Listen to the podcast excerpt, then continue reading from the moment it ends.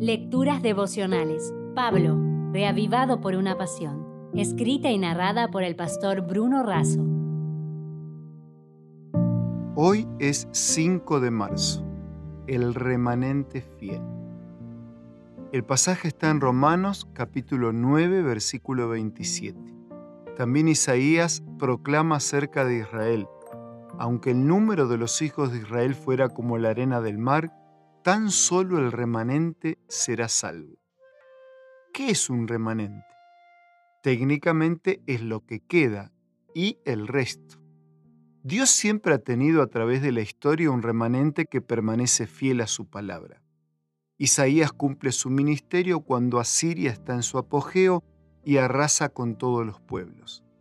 El siervo del Señor claramente profetiza aunque el número de los hijos de Israel fuera como la arena del mar, tan solo el remanente será salvo. La nación entera no escaparía del castigo divino, solo se salvaría un remanente. El mensaje del remanente fue clave en las enseñanzas y la misión de Isaías. Incluso Dios le ordenó que pusiera a uno de sus hijos el nombre de Sear Hasabu, que significa un remanente volverá, para de esta manera recordar la promesa. Los que eran parte del remanente habían sido sostenidos por la misericordia de Dios y sobrevivido a guerras, cautiverios, pestes y hambrunas. Además habían soportado y rechazado la idolatría y fueron preservados por el Señor como su pueblo elegido, fiel y misionero. Por eso, en Romanos 9:27, Pablo aplica el término remanente a los judíos de sus días que ya eran cristianos.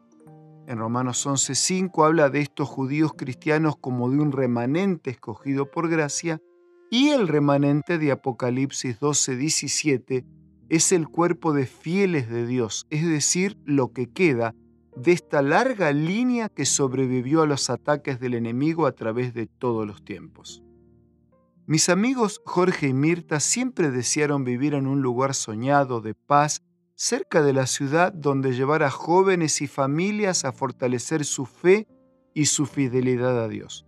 Oraron mucho, se desprendieron de muchas cosas y haciendo un gran sacrificio adquirieron una propiedad con una tierra muy fértil y productiva, con sembrados de trigo, maíz y soya. El nombre que le pusieron a la propiedad fue el remanente. Esta designación no solo les permitía testificar a los vecinos mediante el nombre, sino también con su testimonio con una gran variedad de actividades espirituales, de estudio de la palabra y alabanza a Dios.